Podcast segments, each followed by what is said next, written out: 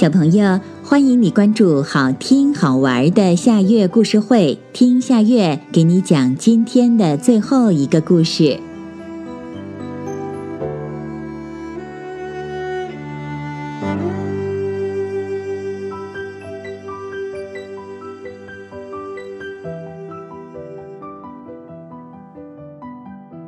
蚂蚁大力士。蚂蚁国的达里是一个有名的大力士，他能够独自拖动比身体重六百倍的东西。别的蚂蚁拼着命咬着牙，也只能拖动比自己身体重五百倍的东西。有一次，他居然从树丛里抱着一只死蜻蜓走了八百里。别惊讶，这是按蚂蚁国的里程计算的。当他把蜻蜓拖到蚂蚁国洞口的时候，蚂蚁国国王都惊讶了，不住地夸他能干、力气大。还有一次，那可真是惊险，在蚂蚁国里有一个很大的仓库，里面装了各类食品，食品码放的比蚂蚁们高出十几倍。那天，蚂蚁们齐心协力地把一块巧克力拖进仓库，想把它码到垛上去。不知道哪个蚂蚁不小心把舵碰倒了，舵顶的一个大米包顺势落了下来，真不得了，足有几千斤的物体。哦，当然是蚂蚁国的重量。这个物体落了下来，还不把蚂蚁们砸个折胳膊断腿儿啊！在这千钧一发的时刻，小蚂蚁达里一步向前，用坚实的身躯顶住了米包，他高喊着。快闪开！直到蚂蚁们逃离险区，才放下米包。尽管他累得浑身是汗，但丝毫没有伤着筋骨。蚂蚁们纷纷围上来，赞扬他的献身精神。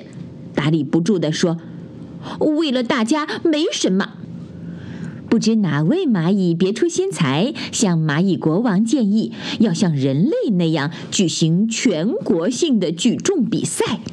蚂蚁国王欣然同意。这第一次全国比赛，当然场面宏大，热闹非凡。达里也真是不负众望，取得了全国轻重量级的举重冠军，获得蚂蚁国大力士的称号。当他拿到金光闪闪的奖杯时，心里特别激动。他心里想。以前我拖过蜻蜓，顶过下落的米包，卖了那么大的力气，谁给过我奖励？只是唾沫沾麻雀，用嘴夸两句而已。看来我应该注意节省力气，留着重大比赛的时候用。平时把力气都用完了，比赛时候就没有了，那不吃了大亏吗？达里自认为找到了做蚂蚁的真理。从此，他再也不像以前那么卖力气的干活了。开始的时候，时时处处找轻松的活干；该他使力气的时候，不是装病就是装装样子，不肯多花一点力气。他想：我才不当傻瓜，听那没用的夸奖呢。那金光闪闪的奖牌、厚厚的奖金，才是最实惠的呢。当全国第二次举重比赛开始的时候，蚂蚁达里自然是信心十足，抱着重拿冠军、再获奖牌的愿望走上了比赛场。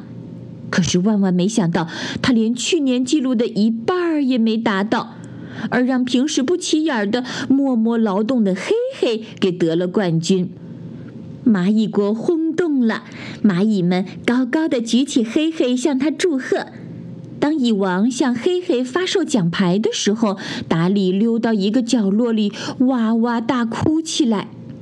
直到很久很久以后，蚂蚁达里才明白，投机取巧、处处偷懒，身上的力气就会消失的，所以才失去了当大力士的资格。达里决心重新开始，把大力士的称号夺回来。那么，他该怎么办呢？好啦，今天的故事就到这里了。可是我还想听。你可以关注“好听好玩的夏月故事会”微信公众号，听故事，讲故事。小朋友，晚安。